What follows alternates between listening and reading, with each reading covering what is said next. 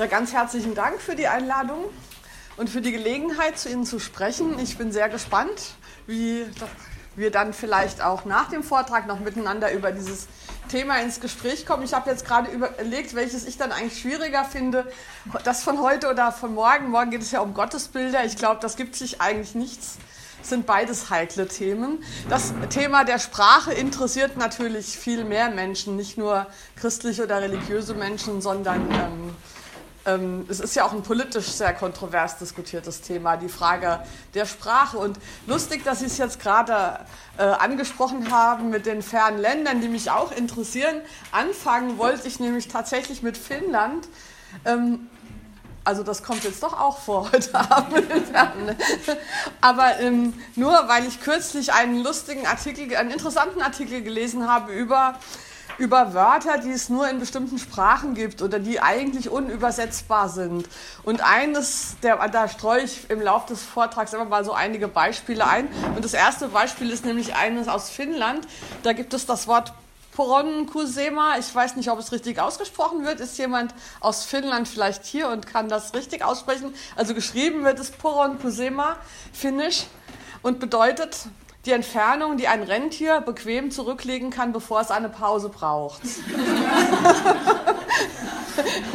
das äh, ist sozusagen was, was so häufig benannt werden muss in Finnland, dass man dafür ein eigenes Wort hat. Natürlich kann man das nicht ins Deutsche übersetzen, weil wir haben gar keine Gelegenheit, dieses Wort jemals zu benutzen, selbst wenn es es geben würde ähm, bei uns. Ähm, ich nehme das als Beispiel dafür, dass es äh, bei Sprache ja darum geht, die Realität, die Welt, die Wirklichkeit in einem Symbol, in einem Wort abzubilden. Und das geht natürlich nie eins zu eins, sondern in dem Moment, wo ich spreche, ähm, treffe ich ganz viele Entscheidungen darüber, welche Aspekte der Wirklichkeit sind es wert, benannt zu werden und welche Aspekte der Wirklichkeit spielen keine Rolle, sodass man sie überhaupt nicht sprachlich symbolisieren muss. Und äh, genau um diese Frage drehen sich viele Diskussionen über das, was man politisch korrekte Sprache nennt oder gerechte Sprache oder inklusive Sprache. Wie sprechen wir über die Realität? Wie übertragen wir sie? Und dabei, bei diesen Diskussionen müssen wir uns immer darüber im Klaren sein, dass es immer eine Entscheidung ist und immer eine Einschränkung, weil es eben nicht möglich ist, die Realität sprachlich eins zu eins abzubilden. Nur, und äh, je mehr man über ein Thema nachdenkt, merkt man dann manchmal, dass Wörter, die man bisher benutzt hat, nicht mehr passen.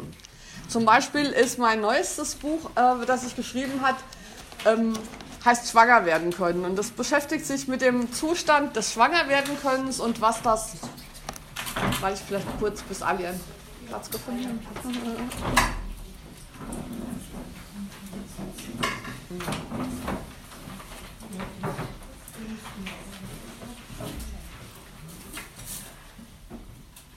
Also ähm, habe ich mich mit dem Phänomen des Schwangerwerdenkönnens auseinandergesetzt. Was bedeutet es, dass die Menschen sich durch Schwangerschaften nur fortpflanzen können, äh, gleichzeitig aber nur die Hälfte der Menschen schwanger werden kann und die andere Hälfte nicht. Das muss ja politisch bearbeitet werden und wenn man über dieses Thema spricht, ähm, geht es ja auch um die Frage, welche Begriffe benutzen wir da. Und ich habe noch in dem Buch Begriffe benutzt, die ich heute gar nicht mehr sagen würde, weil sie meiner Meinung nach falsch sind. Zum Beispiel ähm, befruchtete Eizelle.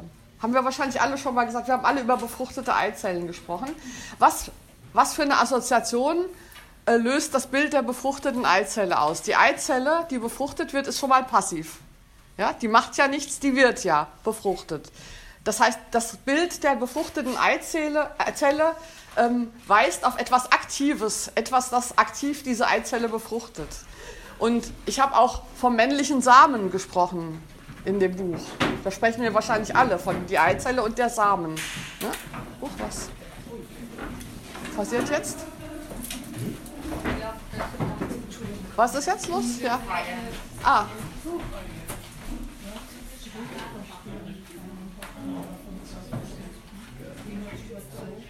Ja, ich habe ein paar gehört. Wie bitte?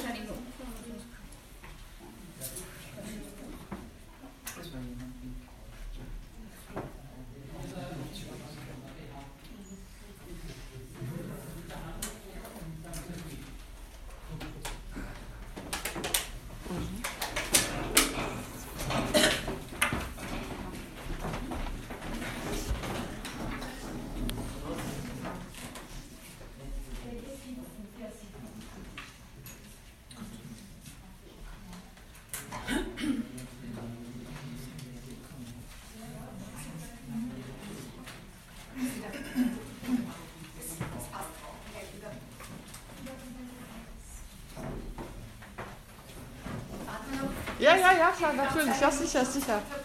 Sicher, sicher, sicher. Ja, ja.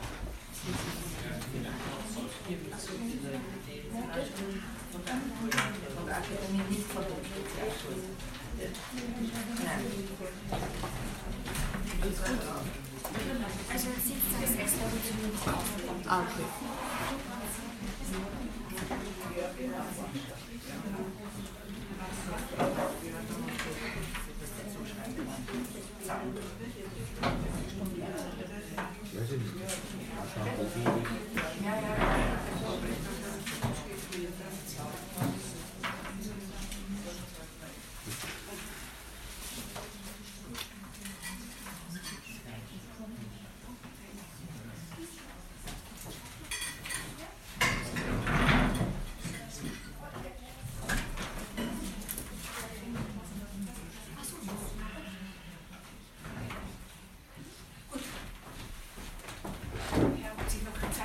Okay.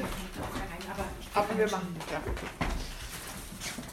Genau. Also wir waren bei der befruchteten Eizelle, die es eben nicht gibt, weil die äh, oder auch doch gibt. Aber man kann das natürlich so beschreiten, aber es ist eben biologisch falsch, weil biologisch ist Eizelle und Sperma gleichermaßen aktiv.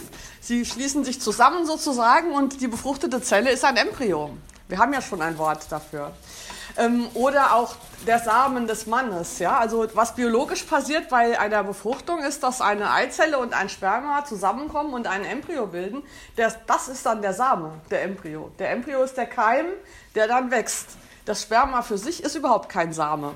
Wir nennen das nur so, weil wir noch von Aristoteles diese alte Vorstellung haben, dass eine Zeugung so vonstatten geht, dass der aktive Mann sozusagen seinen Samen in den passiven Nährboden der Frau hineinpflanzt. Ja? Das ist das Bild, das Aristoteles für dieses ähm, diesen biologischen Vorgang gefunden hat, der natürlich schon was mit Aktivität auf der männlichen Seite und Passivität auf der weiblichen zu tun hat obwohl es natürlich absurd ist, den Vorgang einer Schwangerschaft so zu beschreiben, dass der Mann den aktiven und die Frau den passiven Part hat, weil natürlich bei einer Schwangerschaft eigentlich der Mann gar nichts macht und die Frau alles. Ja? Also nur mal so, als wenn man über einen Sachverhalt nachdenkt, dann kann es manchmal passieren, dass man beim Nachdenken merkt, die Wörter, die Begriffe, die wir bisher dafür gebraucht haben, die passen eigentlich gar nicht zu dem, was wir sagen wollen. Und das hängt natürlich äh, kann man jetzt darüber streiten, was ist die richtige wahre Bezeichnung für diese Kombination aus Eizelle und Sperma? Ist Embryo richtiger als befruchtete Eizelle?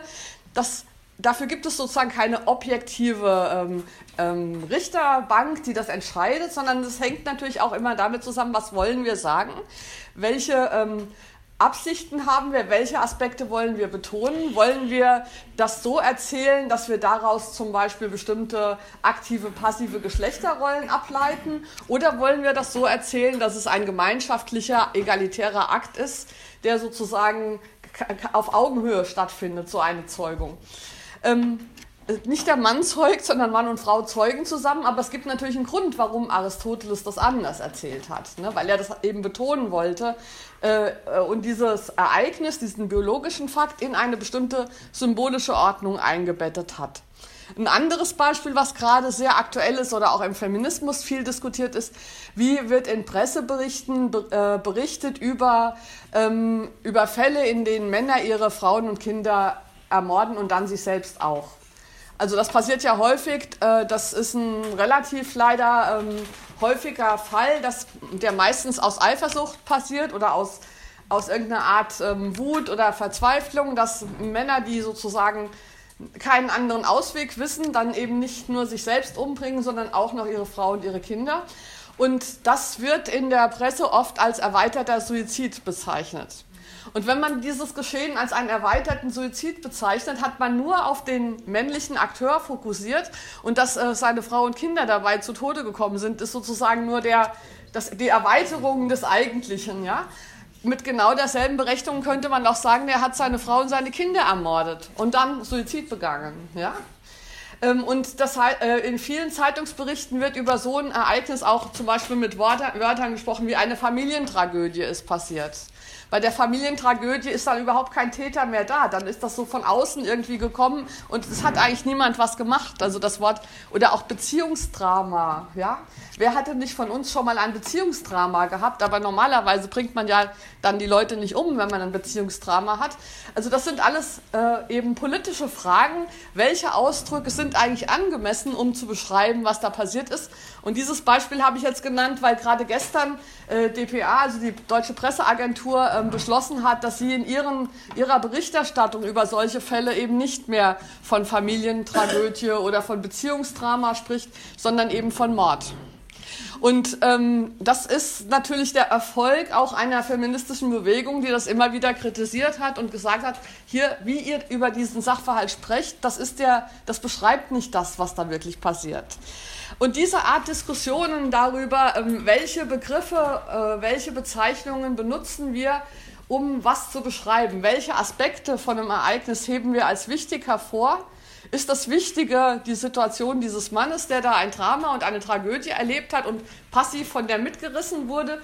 Oder ist die Perspektive die der Frau und der Kinder, die da ermordet wurden? Also was ist das, was wir in unserem Sprechen über so ein Ereignis herausheben, sichtbar machen und was verschleiern wir und machen wir unsichtbar? Und diese Art Entscheidungen, die nennt man Framing. Framing ist Englisch und kommt sozusagen von, von der, heißt Rahmen. In welchem Rahmen ähm, nähern wir uns sprachlich der Realität. Und über dieses Framing gibt es eben diese politischen Diskussionen. Das ist eben ein Framing, ähm, so, eine, äh, so ein Ereignis als, als Beziehungsdrama und ein anderes Framing ist es als, als Mord. Ja? Oder auch zum Beispiel ähm, in, in, in Lateinamerika wird dann eben nicht mehr statt erweitertem Selbstmord zum Beispiel von machistischer Gewalt gesprochen. Ja? Ähm, und das ist ein anderes Framing für dasselbe Ereignis. Und das ist eben sehr wichtig, diese Diskussion zu führen und man kann sie nicht nicht führen.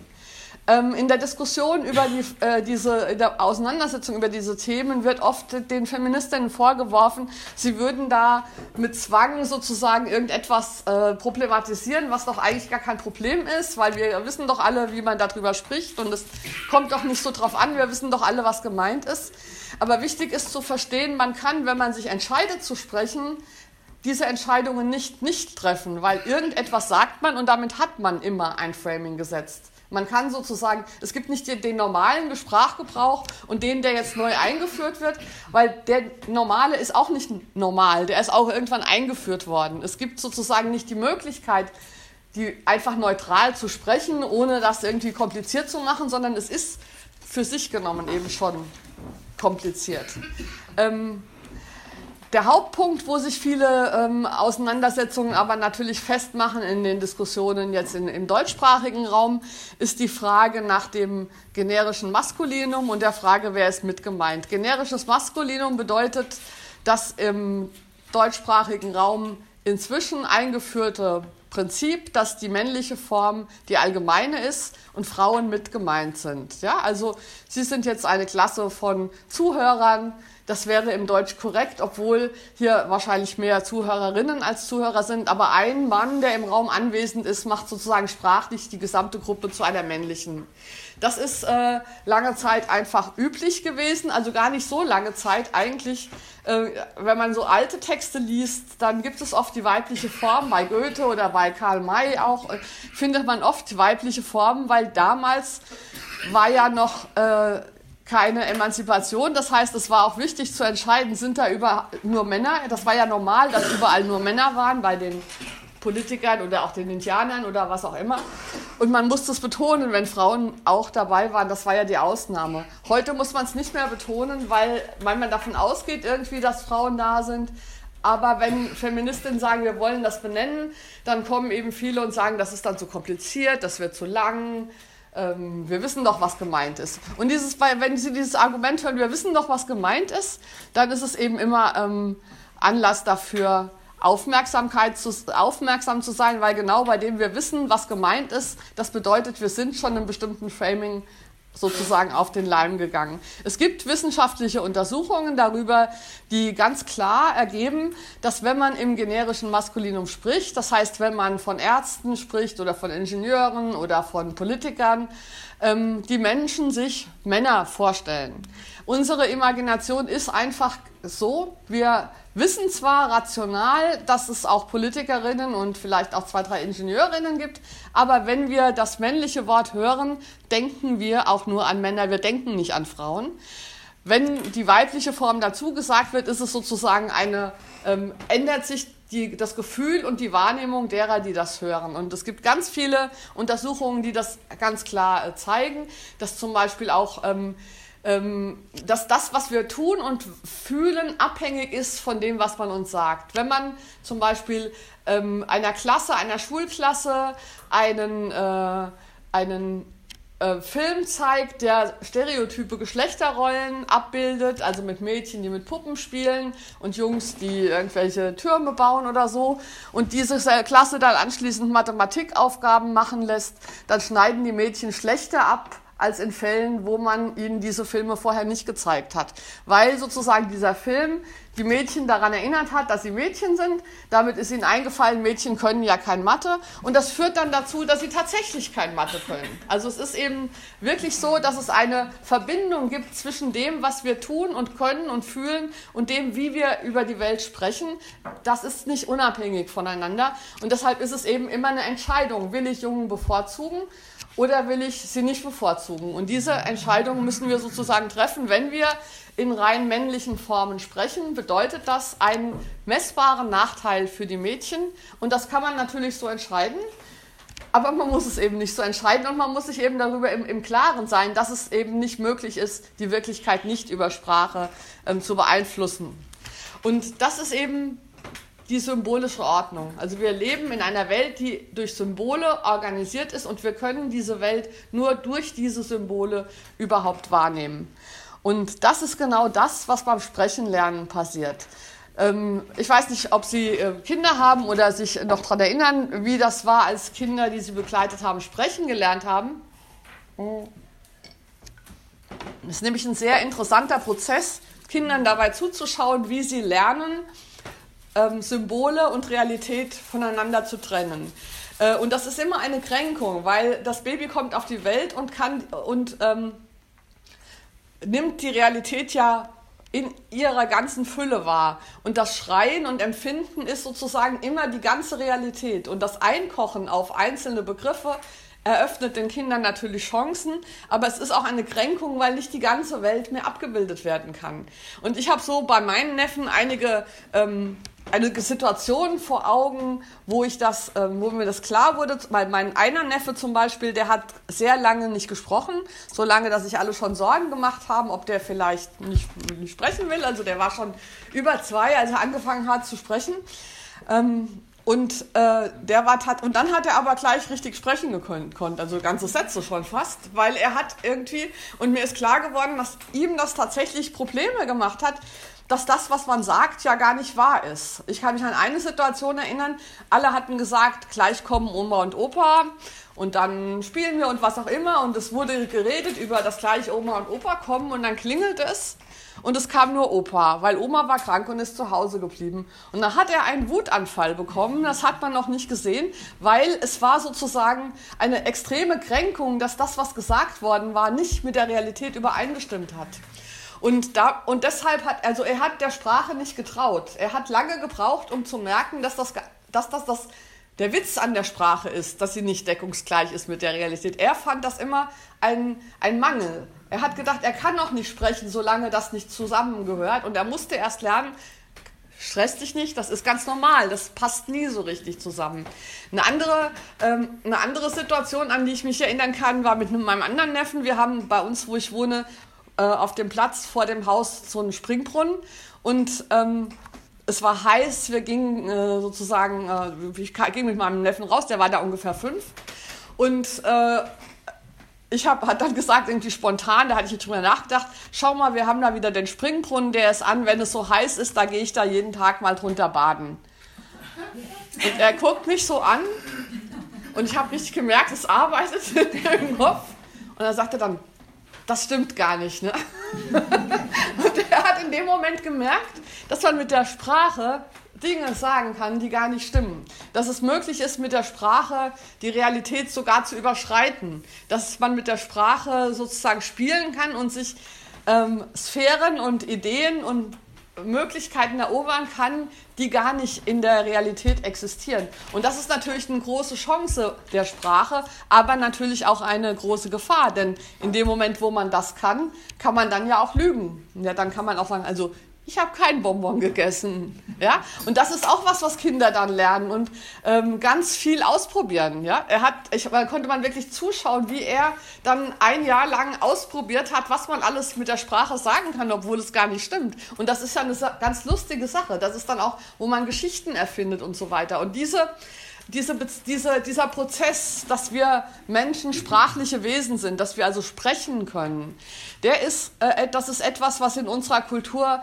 eigentlich nicht richtig gewürdigt wird. Die Sprache wird immer so ein bisschen als reines Instrument angesehen, als, als was Nebensächliches, als was, was eben, man redet ja nur und tut nichts zum Beispiel, ja, das ist eine falsche Trennung, denn wenn ich spreche, dann tue ich natürlich was, weil ich mit der Art und Weise, wie ich spreche, die symbolische Ordnung ähm, beeinflusse und die hat Auswirkungen, ganz reale Auswirkungen auf das, was wirklich geschieht. Und ähm, das, deswegen ist dieses Sprechenlernen etwas sehr Wichtiges und was man in den, im Sprechenlernen von Kindern eben auch sieht, ist, dass das, was ganz wichtig ist, dabei das Vertrauen ist zu dem und der oder der Person, von der ich das Sprechen lerne. Ich muss nämlich sozusagen vertrauen darauf, dass die mich versteht und vertrauen darauf, dass was, das, was sie mir sagt, auch mit der Realität zusammenhängt, damit ich nicht völlig schwimme in einer Welt, in der äh, Sprache nur irgendwelche Laute sind, die gar nicht, gar nicht wahr sind, die gar nicht funktionieren, sondern die wirklich mit der Realität zusammenhängen. Und das ist eben das wichtige Thema. Wie hängen Symbole, Worte, Begriffe, wie hängen die mit der Realität zusammen und, oder wie hängen wir die miteinander zusammen? Und das ist eine Frage von Beziehungen und von ähm, Vertrauen. Letzten Endes ist Sprache sowas, etwas wie Magie. Ja? Ich kann sagen, machen Sie doch da hinten mal die Tür auf. Und das ist wie ein Zauberspruch, weil dann steht jemand auf und macht da hinten die Tür auf. Das ist doch total krass. Ja? Aber diese Zauber, Funktion der Sprache, die funktioniert eben nur, wenn dann auch menschliche Beziehungen sind, die dieses Sprechen trägt. Das heißt, es muss jemand da sein, der mich hört, damit das funktioniert. Und wenn mich niemand hört, dann verzweifle ich, weil ich meine Sprache nicht mehr funktioniert, weil ich nur noch Laute von mir gebe, aber die Magie dabei ist weg. Deshalb sozusagen ist es eben äh, etwas, worauf wir sehr viel Aufmerksamkeit legen sollen, auf unsere Sprache und auf die Beziehungen von Vertrauen und Autorität, die damit zusammenhängen. Und deswegen finde ich es zum Beispiel sehr bedauerlich, dass man heutzutage nicht mehr von Muttersprache spricht, sondern von Erstsprache, weil bei der Muttersprache eben diese Beziehung noch drin ist. Es ist klar, dass Sprache etwas ist, das ich in der Beziehung zu einer anderen Person erwerbe.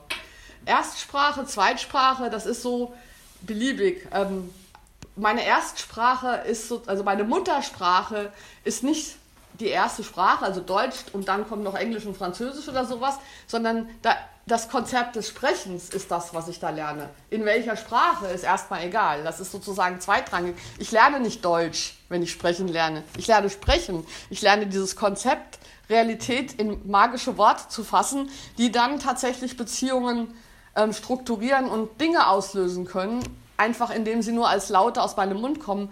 Und das lerne ich. Ich lerne nicht Deutsch. Welche Sprache das ist, ist total egal. Hauptsache, ich lerne dieses Konzept. Und dann kann ich das auf andere Sprachen natürlich übertragen. Ähm, das ist sozusagen der, der Hintergrund, aus dem heraus ich das Thema behandle. Ähm, und auch um Ihnen klarzumachen, warum es so äh, frappierend ist, wenn äh, politische Rechte oder bestimmte konservative Gruppierungen sich einfach weigern, über die Bedeutung von Sprache nachzudenken und äh, die Diskussionen ähm, per, per, se sozusagen diffamieren als überflüssig oder, ähm, oder sowas, weil, sie tatsächlich, weil es tatsächlich was sehr Grundlegendes ist. Ähm, Political Correctness, also der Vorwurf der politischen Korrektheit, ist ein politischer Kampfbegriff, der ähm, auch äh, erfunden wurde, um diese Art ähm, Diskussionen oder Analysen zu, zu diffamieren. Ähm, und es sind teilweise eben sehr letzten Endes kleinkarierte Dinge. Also zum Beispiel ähm, ist es ja doch naheliegend, dass man, ähm, äh, dass man sieht, dass mit bestimmten Wörtern eine rassistische Vergangenheit äh, konnotiert ist. Und wenn dann zum Beispiel in Deutschland ein Buch von einem Theologen übrigens auch noch auf den Markt kommt, das heißt Rettet das Zigeunerschnitzel, ähm, wo er den großen Skandal darin sieht, dass er nicht mehr Zigeunerschnitzel sagen darf, was ja gar nicht stimmt, weil er darf ja sogar ein Buch schreiben, das so heißt und in allen Buchläden steht. Es ist nur so, dass er das nicht mehr unkritisiert machen darf und da schon sozusagen ein Angriff auf seine Menschenrechte. Was für ein Recht ist es sozusagen, sich das Recht herauszunehmen, rassistische Begriffe weiter zu brauchen? Ich kann das immer nicht so richtig nachvollziehen, weil, ähm, weil es eben äh, ein, eigentlich zu wichtig ist, äh, das Thema, um es auf diese Weise zu diffamieren. Man kann natürlich inhaltlich darüber diskutieren, welche Maßnahmen sind richtig, welche sind falsch, welche Worte sind wirklich problematisch, welche sind vielleicht gar nicht so problematisch. Aber dass, dass man das Reden über dieses Thema generell diffamiert, das halte ich tatsächlich für ähm, böse. Also evil, ja. Äh, es verhindert nämlich, eine äh, tatsächliche Auseinandersetzung mit, mit der Frage, was ein gutes Leben ist. Und was in dem Zusammenhang eben wichtig ist, ist die Frage auch immer ähm, der Beziehungen. Das sagte ich ja vorhin. Die Frage ist immer, wer darf sprechen, wer wird gehört, wer darf unwidersprochen sprechen. Also zum Beispiel, wenn ähm, was, was sehr verbreitet ist, wenn ähm, ähm irgendwelche Männer, die jeden jede Woche eine Kolumne in einer großen Tageszeitung schreiben dürfen mit einer riesigen Auflage, für die sie auch noch viel Geld bekommen. Wenn die sich beschweren darüber, dass sie bestimmte Dinge nicht mehr sagen dürfen, dann denke ich mir auch, was, was meinen sie eigentlich, ja? Oder was ist das, weil, weil sie dürfen sie ja offensichtlich sagen, und zwar mit einer Reichweite, von der andere Leute nur träumen könnten.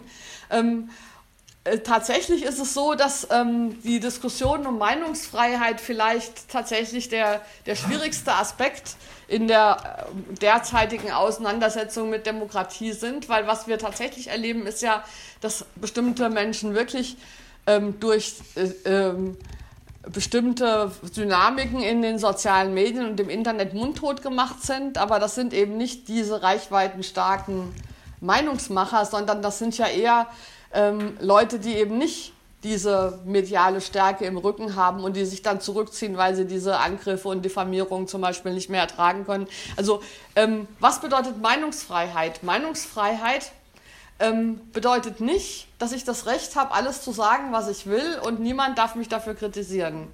Meinungsfreiheit bedeutet, dass es keine staatliche Zensur gibt. Meinungsfreiheit bedeutet, dass es nicht irgendwo ähm, äh, ein Gesetz gibt äh, oder eine staatlich eingesetzte Kommission, die entscheidet, was darf veröffentlicht werden, was darf nicht veröffentlicht werden. Und diese Art Zensur haben wir nicht. Aber was wir natürlich haben, ist das Risiko des öffentlichen Sprechens. Und in dem Moment, wo ich öffentlich spreche, setze ich mich dem Risiko aus, auch kritisiert zu werden. Das heißt, es ist ganz normal, dass mich Leute kritisieren, wenn ich öffentlich spreche, wenn das nicht passiert, habe ich wahrscheinlich was total Langweiliges gesagt und äh, wenn, wenn es dann noch nicht mal Widerspruch gibt. Es gibt aber in keiner Gesellschaft etwas, was ähm, also äh, absolute Meinungsfreiheit gibt es nicht. Es gibt in jeder Gesellschaft eine Grenze zwischen dem, was gesagt werden darf und dem, was sich nicht gehört. Das ist aber keine staatliche Zensur, sondern das ist eine Grenze, die sich durch das gemeinsame Leben herausbildet. Und diese Grenze ist natürlich immer umstritten und wir reden darüber, was ist sagbar, was ist unsäglich. Unsäglich ist ja auch so ein Wort. Ähm, wenn ich jetzt anfangen würde, hier zum Beispiel den Holocaust zu leugnen, dann würden sie mich wahrscheinlich rauswerfen, weil das wäre etwas, was hier nicht sagbar ist. Es gibt aber natürlich solche Leute, die das sagen. Die laden sie nur nicht ein. Ist das jetzt Zensur? Warum laden Sie eigentlich nicht mal so einen Holocaustleugner ein, um hier so einen Vortrag zu halten? Man muss doch mal alle Perspektiven sehen, ja? Nein, es ist normal, dass jeder Veranstalter, jede Gemeinschaft irgendwo eine Grenze zieht zwischen dem, was innerhalb dieser Gemeinschaft gesagt werden kann und das, was man da nicht hören will. Weil man es für so falsch hält, dass man sich damit gar nicht mal auseinandersetzen möchte. Die Frage ist nur, wo ist diese Grenze und wer entscheidet, wo die läuft? Mit wem man noch redet und mit wem man nicht redet. Ähm, und es ist sozusagen durch diese Diskussion, die wir jetzt haben mit dem stärker werdenden Rechtspopulismus eben auch deutlicher, wie es funktioniert, diese Grenze zu verschieben. Wenn man irgendetwas, jetzt habe ich das mal so nebenbei gesagt, ja, wenn dann kann man mal irgendwas austesten, mal gucken, wie viel Kritik kommt, dann kann ich das nächste Mal schon ähm, schon ein bisschen härter werden und ein bisschen klarer oder ein bisschen radikaler. Und auf diese Weise verschiebt sich eben auch der gesellschaftliche Diskurs und das, wo die Mitte des Diskurses ist. Und deswegen ist es eben sehr wichtig, ähm, sich klarzumachen, dass es nicht darum geht, für oder gegen Meinungsfreiheit zu sein, sondern das, worum es eigentlich bei diesen Diskussionen geht, ist, wo wollen wir die Grenze ziehen zwischen dem, worüber wir miteinander diskutieren wollen und dem, was wir für indiskutabel halten weil wir das sozusagen uns einig sind, dass das nicht okay ist, darüber zu diskutieren. Und es gibt diese Grenze. Es ist wahrscheinlich nicht okay, dass wir jetzt hier darüber diskutieren, ob man vielleicht ähm, Kinder doch mal verprügeln darf oder ob Vergewaltigungen vielleicht gar nicht so schlimm sind oder ob nicht vielleicht tatsächlich Frauen von Natur aus irgendwie dümmer und weniger intelligent sind. Solche Meinungen werden vertreten. Aber wollen wir die hier diskutieren? Nee, ich nehme mal an, es gibt eine Einigkeit darüber, dass wir das nicht wollen. Und das ist auch unser gutes Recht, weil wir nämlich als Menschen ähm, tatsächlich entscheiden können, mit wem wollen wir uns auseinandersetzen und mit wem wollen wir uns nicht auseinandersetzen und worüber, äh, mit welchen Leuten schließen wir uns zusammen und welche Leute schließen wir aus. Das Ausschließen von Leuten ist nicht per se etwas Schlechtes, es findet immer statt. Und die Illusion, und dass das jetzt so rauskommt, ist eben, weil durch die Emanzipation, durch ein größeres Bewusstsein von Menschen ähm, mit migrantischem Hintergrund, durch das Internet, was es ja allen Leuten erlaubt zu publizieren, ohne ähm, eine Redaktion, ohne Gatekeeper sozusagen als, als Kontrolle dazwischen zu haben. Wir können alle irgendwie jetzt was ins Internet schreiben, was überall gelesen werden kann. Das hat dazu geführt, dass es eben nicht mehr den öffentlichen Diskurs gibt, sondern viele unterschiedliche öffentliche Diskurse. Ja? Wir, ähm, äh, wir stoßen im Internet alle aufeinander und wir sehen, wir kommen in Kontakt mit den Leuten, die Sachen machen, die aus unserer Sicht indiskutabel sind. Ja? Und diese Situation ist eine relativ neue, deswegen bin ich auch bei diesen ganzen Sachen, die da jetzt passieren, noch gar nicht so ähm, pessimistisch, weil das einfach auch für uns als Menschen eine neue Situation ist. Wir hatten das bisher noch nie, dass alle mitsprechen können. Ja? Wir hatten früher Zeitungen, Medien, da gab es offizielle Redaktionen und die haben entschieden, wer darf mitreden und wer darf nicht mitreden und alle anderen haben nur zu Hause reden können oder im, in der Kneipe oder mit ihren Freunden. Es war nicht möglich, dass alle am öffentlichen Diskurs teilnehmen. Und heute, wo das ist, merken wir erst, wie unterschiedlich wir sind und wie viel indiskutable Sachen andere Leute tatsächlich diskutieren und wie unsäglich das ist, was Leute machen. Ähm, oder dass es Leute gibt, die das tatsächlich unsäglich finden, was wir machen. Und das verstehen wir gar nicht, weil wir fanden das doch immer normal und bisher hat uns nie jemand dafür kritisiert. Oder das ist zumindest nicht bis zu uns gekommen. Das heißt, das ist eine neue Situation und äh, deswegen ist es jetzt auch, wenn es da mal ein bisschen holprig zugeht, finde ich noch gar nicht so sehr dramatisch, weil äh, wir müssen uns nur klar machen, dass, äh, dass das eine aktive Haltung ist, wie wir das eben tun. Jetzt mal so ein paar Beispiele wie sich Reden durch diese Diskussion schon verändert hat. Und äh, auch damit, dass es nicht darum geht, ist es richtig oder falsch, sondern dass es immer darum geht, was hat sich verändert und was wollen wir anders abbilden. Zum Beispiel finde ich ganz immer schön das Beispiel mit den Behinderten. Also früher hat man über, über Behinderte geredet, behinderte Menschen. Dann hat man gesagt, das klingt aber irgendwie doof. Wir sagen jetzt Menschen mit Behinderung. Okay, und äh, weil, weil das dahinter war auch eine richtige Überlegung, weil, weil Behinderte klingt ja so, als ob der ganze Mensch sozusagen von dieser Behinderung bestimmt wäre. Aber Menschen mit Behinderung macht klar, dass diese Menschen viele Eigenschaften haben und ihre Behinderung ist eben nur eine von, von vielen Eigenschaften. Aber wir sagen Menschen mit Einschränkungen, wir sagen gar nicht mehr mit Behinderung. Mhm. Mhm besonderen was aber politisch nicht korrekt Ja, das ist, äh, das ist so. Die, die, die, die Entwicklung ist jetzt schon wieder einen Schritt ja. weiter, weil man sagt nämlich wieder behinderte Menschen. Ja. Und zwar deshalb, weil das behinderte Menschen darauf hinweist, dass die ja nicht für sich genommen behindert sind, sondern behindert werden von zum Beispiel einer Umgebung, die keine ähm, Aufzüge hat. Ja? Also wenn ich mit Rollstuhl irgendwo hin will, und da ist kein Aufzug, dann bin ich behindert. Nicht, weil ich im Rollstuhl sitze, sondern weil da kein Aufzug ist. Und diese neue Rede von behinderten Menschen macht eben auf diesen Aspekt aufmerksam. Das heißt, es gibt in diesen Sachen nicht richtig und falsch, sondern es gibt eine Notwendigkeit, über bestimmte Sachen sprechen zu wollen. Und diese Notwendigkeit, bestimmte Aspekte von einem Thema benennen zu wollen, führt dazu, dass man dafür dann Begriffe sucht. Und da bin ich wieder bei meinen Wörtern. Cafuné, weiß jemand von Ihnen, was das ist? Cafuné ist Brasi brasilianisches Portugiesisch und bedeutet das zärtliche Streichen durch die Haare einer geliebten Person. Ist doch schöne Kultur, in der man Wort für das braucht. Cafuné. Können Sie dieses Wort aufschreiben, bitte? Das finde ich wunderschön.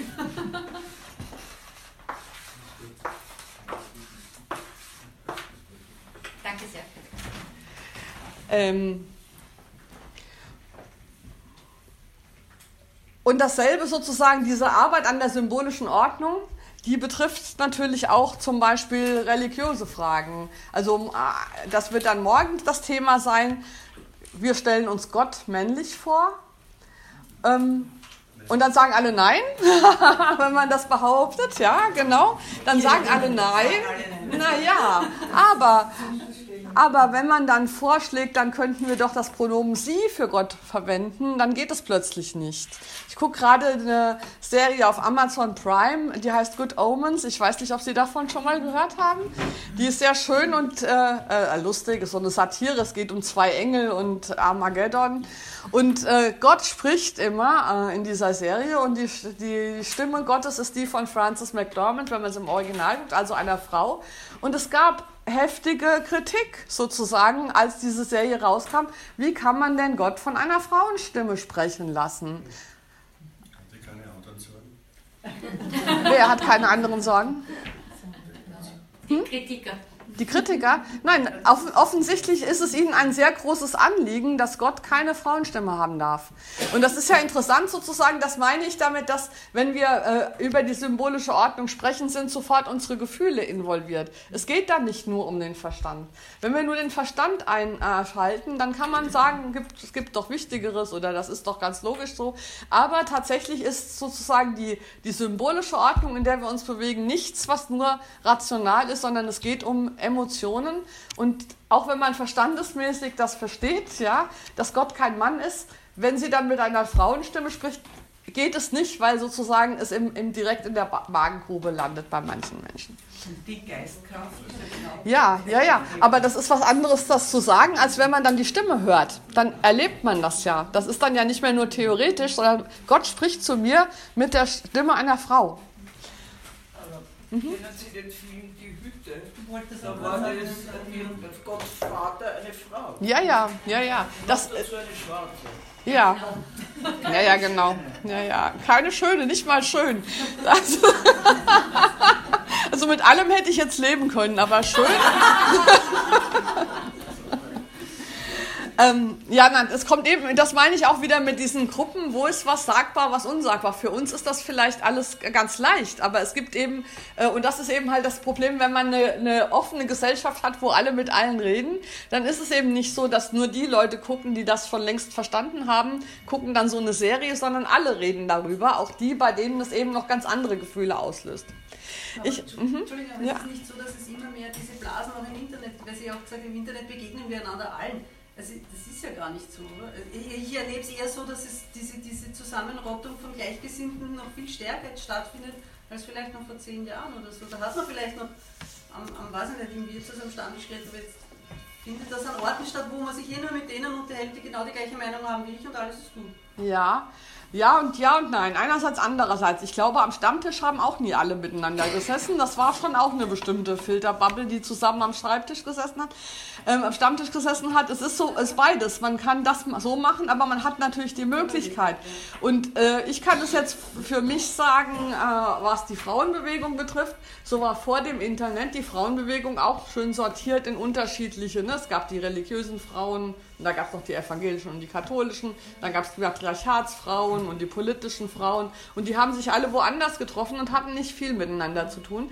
Und im Internet kann man sich eben schon leichter durchaus auch miteinander vernetzen, ohne dass man jetzt direkt zu den Treffen, also an den Stammtisch von anderen Leuten zu gehen, ist ein größerer Schritt, als, als mal ihren Blog zu lesen. Das heißt, das Internet bietet beide Möglichkeiten, sowohl die der Abschottung als auch die der Vernetzung und das liegt halt an uns, wie wir es benutzen.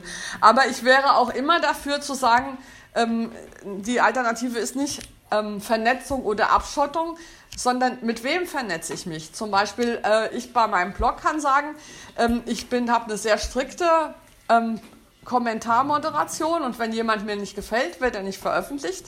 Das ist keine Zensur, weil ich verbiete dem ja nicht einen eigenen Blog zu schreiben. Ich sage ja nur, auf meinem Blog darf er nicht veröffentlichen. Das ist ja keine Zensur, das Internet ist ja groß. Und das ist aber wichtig, weil ähm, die Blogs, die zum Beispiel bestimmte Arten der Diskussion nicht weglöschen, die haben dann die interessanten Leute verschreckt.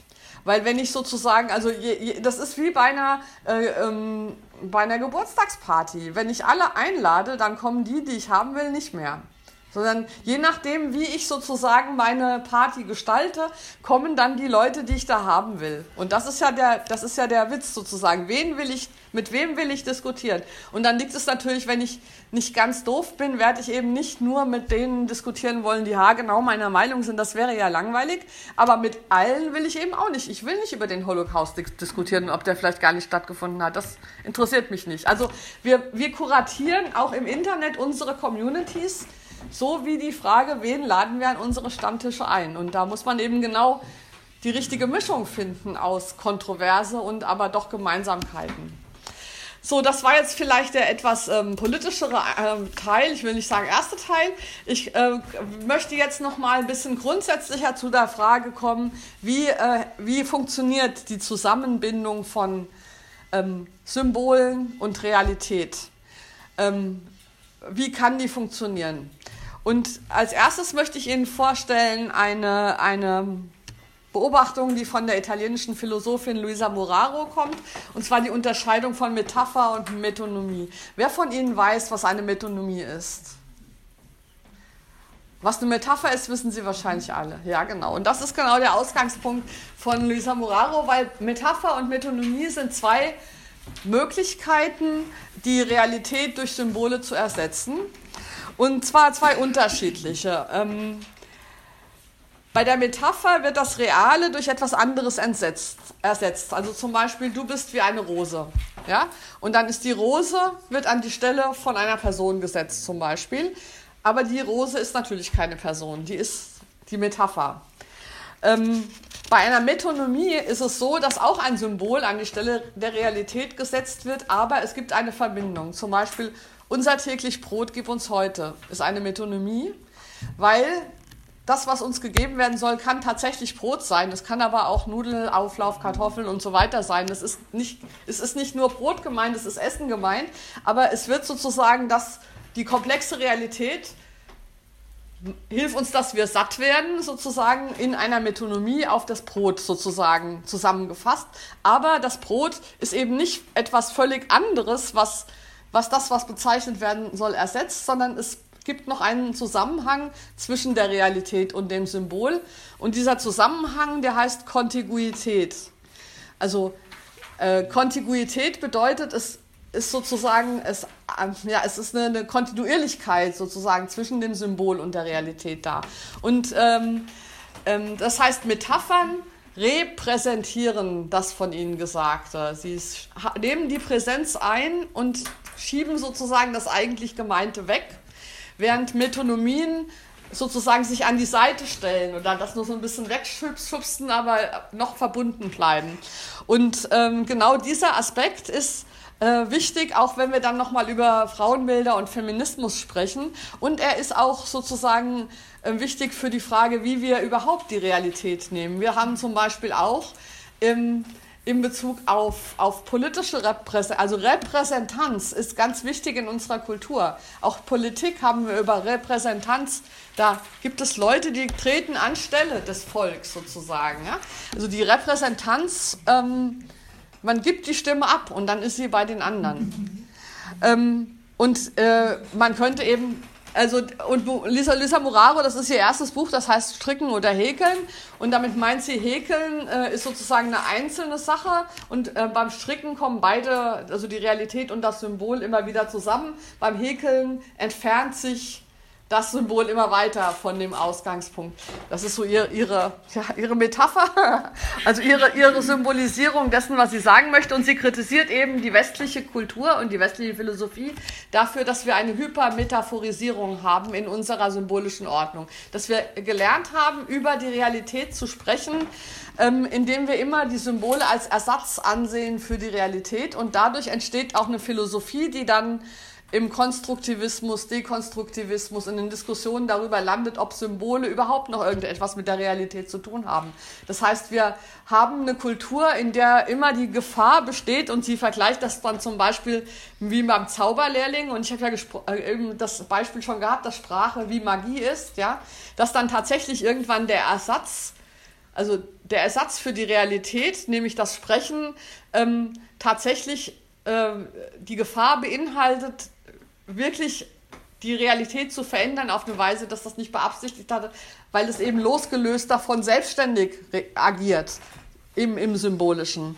Und das ähm, bezieht sie zum Beispiel auch darüber, was das Wort Frau bedeutet. Was, was ist gemeint, wenn über Frauen gesprochen wird?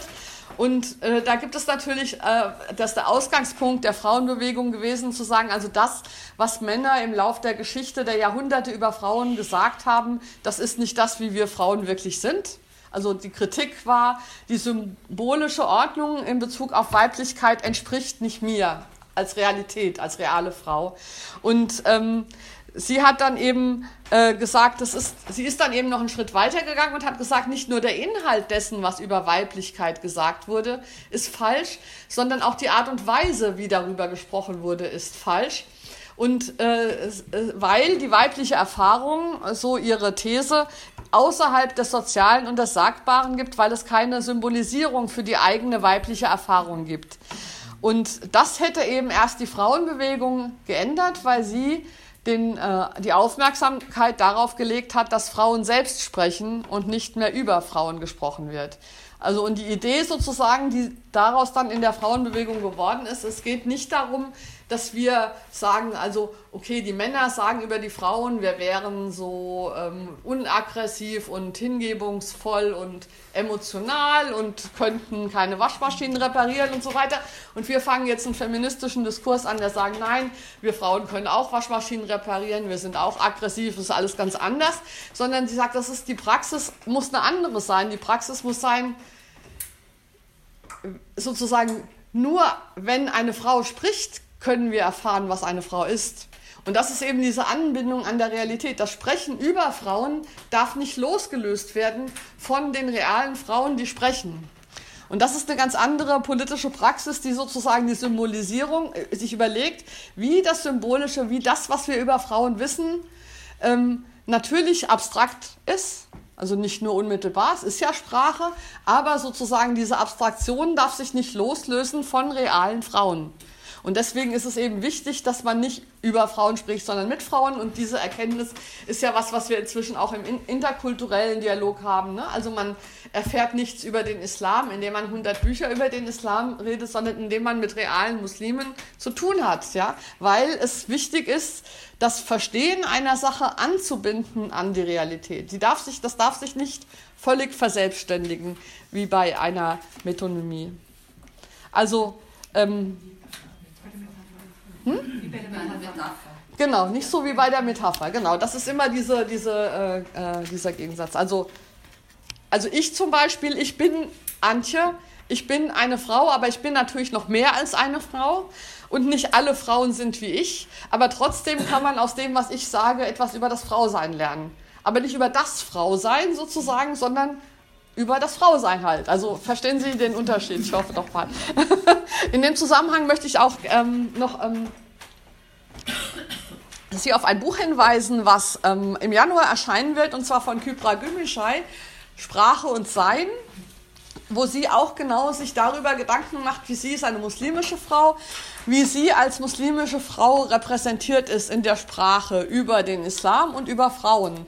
Und sie kommt da nämlich zu einem ähm, ähnlichen Ergebnis, weil sie hat ähm, sehr lange Zeit, ähm, war sie oft eingeladen auf, auf Podien und äh, in Talkshows und so weiter, um zu erklären, was islamische Frauen so tun. Ja, so diese ganzen ähm, Sie, sie war sozusagen eingeladen, um die muslimischen Frauen zu repräsentieren, bis sie gemerkt hat, dass sie das eben genau nicht kann, weil sie sozusagen nur als muslimische Frau sprechen kann, aber nicht für die muslimischen Frauen. Und das ist und sie hat eine, ich habe auf dem Handout einen ähm, Podcast ähm, verlinkt, äh, wo sie das auch erklärt. Den können Sie sich mal anhören. Ich fand den sehr interessant.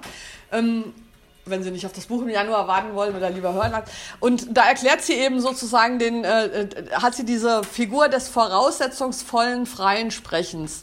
Und voraussetzungsvolles freies Sprechen bedeutet, dass, ähm, dass ähm, symbolische Minderheiten, also diejenigen, die in unserer symbolischen Ordnung nicht als normal gelten, sondern als Minderheiten, miteinander sprechen und zwar ähm, in der ganzen Komplexität ihrer Lebenswirklichkeit. Das heißt, um etwas über muslimische Frauen zu lernen, kann ich nicht eine Talkshow machen, in die ich dann eine muslimische Frau einlade, sondern ich muss Gelegenheit schaffen, wo fünf muslimische Frauen sich miteinander über irgendein Thema streiten. Ja? Weil dann können die miteinander ähm, tatsächlich voraussetzungsvoll, also wissend darum, dass es eben viele verschiedene Möglichkeiten gibt, wie muslimische Frauen das Thema XYZ sehen können. Das können die dann miteinander bespielen. Ich werde das wahrscheinlich anschauen und die Hälfte nicht verstehen, aber mehr gelernt haben, als wenn ich eine muslimische Frau dazu zwinge, die muslimische Frau zu repräsentieren. Und so kann man das für alle Minderheiten und auch für uns Frauen und so weiter einfach durchexerzieren. Ähm, wie, wie freies Sprechen geht, das eben nicht überspricht, sondern die Betroffenen selbst sprechen lässt. Mm, das war das erste sozusagen, also Metapher versus Metonymie als, als äh, Möglichkeit des Symbolischen. Ähm, das zweite ist, äh, Chiara Zamoni hat ein Buch geschrieben, Unverbrauchte Worte. Ähm, das ist deshalb äh, so wichtig, weil, ähm, weil sie darauf hinweist, dass es in der Sprache die Gefahr gibt, ähm, zu verbürokratisieren. Vorher möchte ich aber noch ein anderes Wort äh, einführen, das habe ich jetzt aus meiner Reihe der unübersetzbaren Worte. Und zwar habe ich ähm, Cotisuelto. Das ist äh, karibisches Spanisch. Weiß jemand, was es verheißt? Es bedeutet, bezeichnet einen Mann, der sich weigert, sein Hemd in die Hose zu stecken.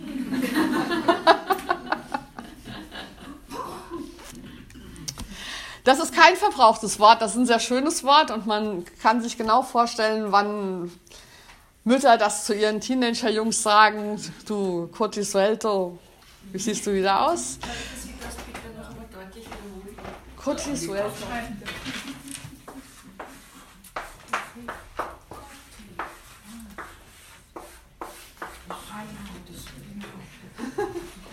ähm, ähm, Stattdessen haben wir solche schönen Wörter selten, sondern eine Sprache tendiert dazu zu ver bürokratisieren und zwar immer dann, wenn man sie juristisch stichfest machen will. Deswegen ist vor allen Dingen so legale Juristensprache immer so schwer verständlich, weil sie sich eben absichern möchte gegen alle Möglichkeiten der Missverständnisse.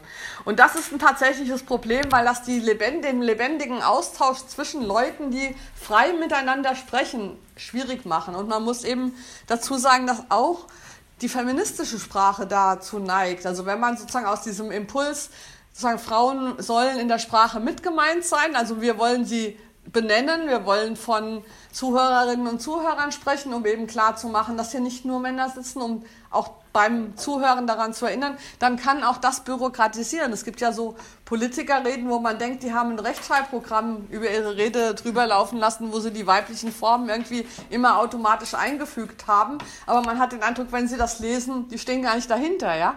Die machen das, weil man das halt heute so macht, aber nicht, weil sie damit was sagen möchten. Und das ist sozusagen eine Gefahr am Sprechen. Wir ähm, sprechen ist eben immer riskant. Wenn man spricht, riskiert man auch missverstanden zu werden. Sprechen ist immer eine Beziehungssache. In Beziehungssachen hat man leicht Beziehungstragödien, ja. Es ist tatsächlich riskant, miteinander zu sprechen und man kann sich da nicht gegen alle Eventualitäten absichern. Und in dem Moment, wo man das versucht, ist man schon gescheitert, weil die Sprache nicht mehr funktioniert. Und deswegen äh, ähm, ist es wichtig, äh, muttersprachlich zu sprechen. Das betrifft auch zum Beispiel die Bibel und die Übersetzung in die Muttersprache. Da ging es auch darum, sozusagen ein Expertenwissen zu verallgemeinern, äh, dem Volk, also allen verfügbar zu machen, mit dem Risiko, das darin behaftet ist. Also wir Evangelischen sagen immer, äh, oft, also diese Katholiken, wie kamen die jemals dazu, die, die Bibel nicht übersetzen zu wollen? Und das gibt es natürlich auch im Koran, der ja auch nicht übersetzt wird, weil natürlich stimmt es, dass jede Übersetzung ein Kontrollverlust ist. Mhm und dass dann einfach auch viel Quatsch dabei rauskommen kann. Und das ist die Gefahr. Also, aber ähm, es gibt da eben keine, kein richtig und falsch. Das eine ist falsch und das andere ist auch falsch. Und man muss ähm, sozusagen das, äh, äh, sich für ein, das kleinere Übel oder das Übel, was man jetzt gerade haben möchte, entscheiden. Es ist nicht möglich, die Sprache, wenn sie noch als Sprache funktionieren soll, hieb- und stichfest zu machen, weil sie, das, weil sie prinzipiell eben diese Offenheit hat. Ähm, und das äh, ähm, Chiara Zamboni hat dafür dieses Bild, dass wenn wir sprechen, es eigentlich, also wenn wir auch über Frauen und Männer sprechen, wir im Prinzip im offenen Meer schwimmen lernen. Es ist sozusagen, man lernt es beim Tun und es geht auch gar nicht anders. Also man kann nicht vom sicheren Ufer aus, das hat mein Neffe dann versucht, bis zweieinhalb Jahre oder so hat er es geschafft, vom sicheren Ufer des Stummen sozusagen die Sache von außen zu betrachten. Aber letzten Endes kann man sprechen lernen, nur indem man spricht. Und das ist eben dieses Risiko. Zum Abschluss noch eine, ähm, ein kleiner theoretischer Ausflug zu ähm, einem anderen Beispiel dafür, wie bestimmte alte Philosophien unsere Blick auf das Symbolische einfach geprägt haben. Und das ist der Unterschied zwischen Platon und Avicenna. Platon kennen Sie wahrscheinlich alle. Wer von Ihnen kennt Avicenna? Ja, das sind schon mehr als die Metonomie kannten, aber immer noch weniger. Aber das einfach nur so als Zeichen, die, wie wir als Kultur eben äh, immer in bestimmten Richtungen schon festgelegt sind, weil das ist, was wir lernen und das andere davon erfahren wir nichts. Also alle kennen Sie wahrscheinlich das ähm, Höhlengleichnis von Platon. Platon geht ja davon aus, dass hinter den konkreten Dingen, die uns in der Realität begegnen, eine Idee von dem Ding steht, die wir aber nicht direkt sehen können. Das Höhlengleichnis sozusagen ist dafür ja eine Metapher. Also wir leben in einer Höhle und sehen sozusagen reflektiert von einer Feuerstelle nur die Schatten der Dinge an den Höhlenwänden, aber wir sehen nicht die Dinge selbst. Ähm, und deshalb muss Philosophie, sagt Platon, immer hinter die gegebenen Dinge hinausdenken und versuchen, ihr eigenes, eigentliches Wesen zu erkennen. Also die Idee hinter. Das ist Papier und wenn ich das verstehen will, muss ich hinter die, dahinter kommen. Also das kann dann entweder sein, dass ich äh, die Ontologie des Papiers betreibe oder dass ich es äh, untersuche, auseinandernehme, gucke, welche Moleküle. Also ich muss sozusagen hinter das Konkrete kommen. Und das lernen wir halt von klein auf im, im, in, in unserer Philosophie. Und ähm, nach Platon ist die Verbindung zwischen der Realität und dem dahinterstehenden Realen ähm, deshalb problematisch, weil wir als Menschen eine eingeschränkte Erkenntnisfähigkeit haben. Wir können eben nicht aus der Höhle rausgehen und gucken, was da wirklich ist, sondern unsere Erkenntnisfähigkeit ist beschränkt. Wir sitzen im Dunkeln und sehen also nicht, wie die Wirklichkeit ist. Und die zweite ähm, Grundannahme ist, dass eben die Dinge, die im Konkreten jeweils unterschiedlich aussehen können, weil eben die Schatten, die das Feuer wirft, wackeln, dahinter einen eigentlichen Wesenskern haben. Und wenn wir den nur sehen könnten, dann wüssten wir, wie sie wirklich sind. Also es gibt sozusagen das Eigentliche. Ähm, und das äh, ist natürlich im Prinzip die Grundlage für unseren Blick auf die Welt, der ähm, die viele Vielfältigkeit und der Unterschiedlichkeit immer versucht, auf ein universales Wahres zurückzuführen. Also wir haben hier, keine Ahnung, 25 unterschiedliche Frauen und dann gucken wir sozusagen uns an und gucken, was ist das, was das Frausein ausmacht, also das, was wir alle gemeinsam haben und dann spielt eben unsere Unterschiedlichkeit, wird sozusagen als als Problem angesehen, weil sie uns davon abhält, den eigentlich, das Eigentliche zu verstehen. Also die vielen Unterschiede, die wir wahrnehmen, das ist das, was uns was wackelt bei dem Feuer und uns daran hindert, die Welt zu verstehen, wie sie wirklich ist. Das ist die Idee, die wir haben in Bezug auf die Dinge durch diese platonische Tradition. Avicenna, der in ein persischer Arzt und Philosoph war, der im 11. Jahrhundert gelebt hat, also viel später als Platon und sich auch auf Platon bezogen hat und das eben versucht hat weiterzuentwickeln, der ähm, hat die Idee ent, das, äh, entworfen, dass es zwischen der konkreten materiellen empirischen Welt und der, den Ideen der geistigen Welt eine vermittelnde Welt gibt, nämlich die Welt der Imagination. Und äh, das ist sozusagen der kulturelle und sprachliche Bereich des menschlichen Lebens und der menschlichen Auseinandersetzung. Also das, was wir miteinander besprechen und uns vorstellen und uns ausdenken, das ist der Bereich der Imagination. Und der ist der äh, Aspekt, der das, was wir sehen und das Eigentliche sozusagen miteinander, oder das Reale und das, die Realität miteinander in ähm, Bedingungen bringen und Übereinstimmung bringen oder in, in Kontakt bringen. Und laut Avicenna existiert also die Idee und die Bedeutung und das Eigentliche nicht objektiv und für sich, sondern es wird durch die Imagination der Menschen hervorgebracht. Also wenn wir uns äh, anschauen und sehen, hier sind 25 Frauen, dann ist, um das Frausein zu verstehen, müssen wir nicht gucken, äh, wo ähm, schneiden wir alle unsere individuellen Besonderheiten ab, um an den eigentlichen Wesenskern des Frauseins zu kommen, sondern die Idee ist immer, wenn wir uns jetzt so anschauen in unserer ganzen Buntheit, was für Ideen und Imaginationen kommen wir uns, was fällt uns dann zum Frausein ein? Und das ist sozusagen der, der Bereich, der dann zwischen der Realität, also dem, was wir sehen, und dem realen Frausein vermittelt. Und das finde ich total ähm, spannend, weil auf diese Weise eben äh, nicht hinter, hinter den konkreten Phänomenen eine wahre universale Norm steht, die man erkennen muss, die für alle gleich ist, sondern weil es tatsächlich auch auf die Besonderheiten ankommt. Und ähm, ein Ding verstehe ich dann, wenn ich es in seiner besonderen Eigenart wahrgenommen und verstanden habe und nicht, wenn ich alle Besonderheiten und Eigenarten abgeschnitten habe, um nur in den eigentlichen Wesenskern zu kommen. Das ist eine ganz andere Art, sozusagen an Phänomene heranzugehen. Und auch da will ich jetzt wieder nicht sagen, ähm, Avicenna hat recht und Platon ist doof, sondern es ist ja klar, dass für diese beiden Arten an, äh, an das Symbolische heranzugehen es gute Gründe gibt. Aber ich finde gut, wenn wir beide die ganze Palette haben, wenn wir das eben jeweils entscheiden können, was wollen wir jetzt so, so was wollen wir jetzt anwenden, um irgendein Phänomen zu verstehen. Ja? Wollen wir dieses Phänomen in, in, in seiner Besonderheit und Originalität anschauen und ähm, imaginieren, wie dieses Wesen diese Frau, dieser, dieses Ding, dieses Ereignis gemeint ist? Oder wollen wir sozusagen die dahinterstehende äh, allgemeine Norm, gehen wir davon aus, dass es die gibt und die wollen wir haben?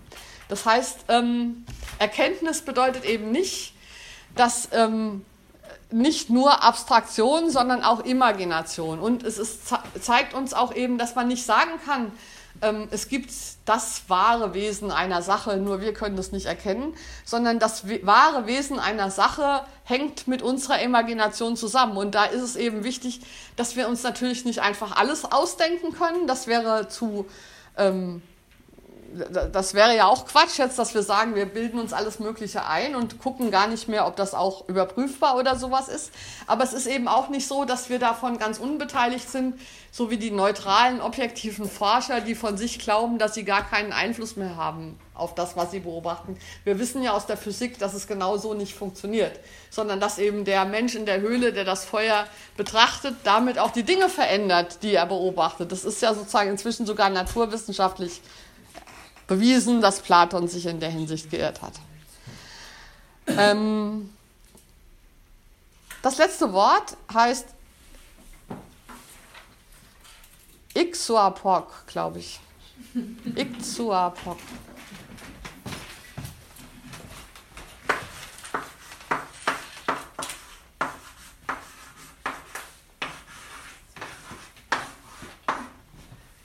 Das ist grönländisch und bezeichnet, wenn man auf Besuch wartet und immer wieder voller Ungeduld hinaus in den Schnee läuft, um nach ihm oder ihr Ausschau zu halten.